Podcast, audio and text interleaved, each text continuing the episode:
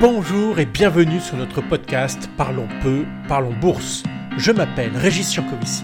Je suis le fondateur dirigeant de Luxavi. Nous sommes spécialisés dans le conseil et la gestion en ETF, ces produits indiciels qui connaissent un succès planétaire croissant depuis plus de 30 ans. Parlons peu, parlons bourse, c'est une chronique hebdomadaire, sans langue de bois, de quelques minutes pour faire de vous un meilleur investisseur. Vous êtes prêts Alors allons-y pour notre nouvelle chronique. Bonjour à tous Aujourd'hui c'est notre cinquantième.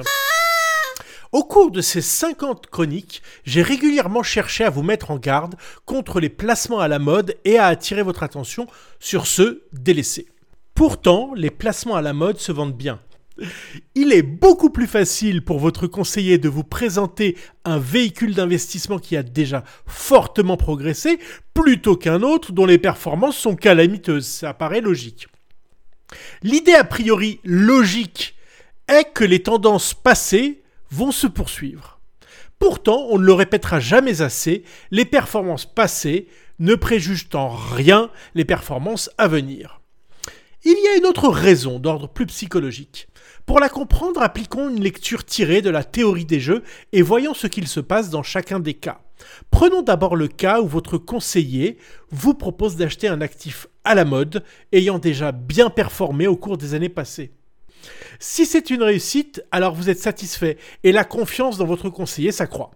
Si c'est une perte, alors vous ne serez pas forcément enclin à critiquer votre conseiller. En effet, il n'aura fait que suivre ce qui est écrit dans tous les journaux et ce dont parlent tous les vendeurs de produits financiers.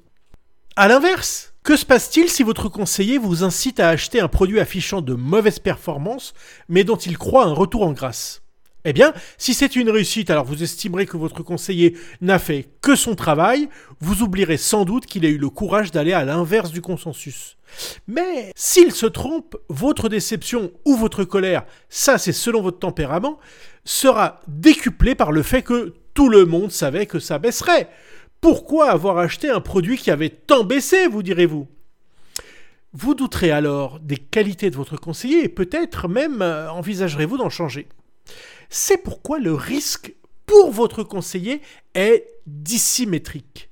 C'est seulement dans le cas où il vous conseillerait un produit non consensuel qu'il risquerait de vous perdre comme client.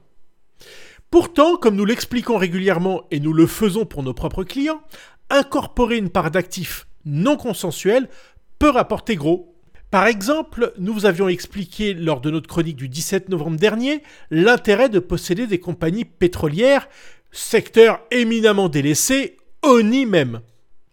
C'est pourtant le meilleur secteur cette année avec une formidable hausse de 60%.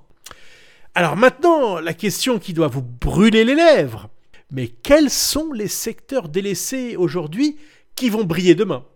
Eh bien, vous le saurez dans notre prochaine chronique. Je vous laisse avec ma pensée de la semaine que j'emprunte à Albert Einstein. Le génie a horreur du consensus, parce que lorsque le consensus est atteint, la pensée s'arrête. Allez, je vous dis à mercredi prochain pour la suite.